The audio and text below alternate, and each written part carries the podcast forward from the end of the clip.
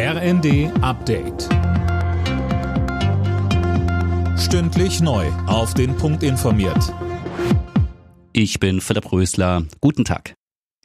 Nach dem Amoklauf bei einer Veranstaltung der Zeugen Jehovas mit acht Toten in Hamburg ist jetzt mehr über den mutmaßlichen Täter bekannt.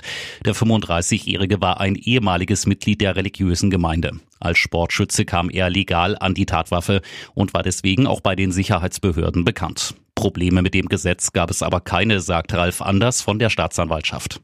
Der Täter ist bei der Staatsanwaltschaft Hamburg nicht bekannt. Wir haben gegen ihn vorher keine Verfahren. Wir haben auch gegen ihn keine Strafanzeigen bei der Staatsanwaltschaft Hamburg vorliegen. Das Einzige, was uns vorliegt, sind Strafanzeigen, die wiederum von ihm an die Staatsanwaltschaft eingereicht wurde, wegen ähm, des angeblichen Verdachts des Betruges. Hamburg steht nach dem Amoklauf unter Schock. Der mutmaßliche Täter war ja ein ehemaliges Mitglied der Zeugen Jehovas. Christiane Hampe, was ist das denn für eine Religionsgemeinschaft? Die Zeugen Jehovas glauben an die Bibel und daran, dass sie die einzig Auserwählten sind. Als No-Go gelten bei ihnen außerehelicher Sex, Homosexualität, Bluttransfusionen sind auch nicht erlaubt und das Feiern von Geburtstagen oder Feiertagen wie Weihnachten auch nicht.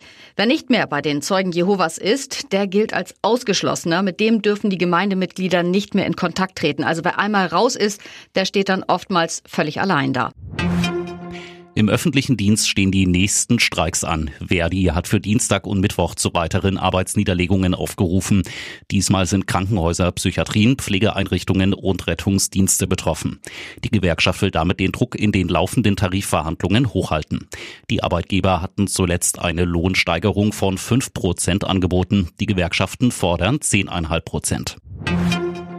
Chinas Präsident Xi ist in eine historische dritte Amtszeit gewählt worden. Er kann nun fünf weitere Jahre im Amt bleiben. Den Weg dafür hatte Xi selbst freigemacht, indem er die zeitliche Begrenzung der Präsidentenamtszeit abgeschafft hatte. Alle Nachrichten auf rnd.de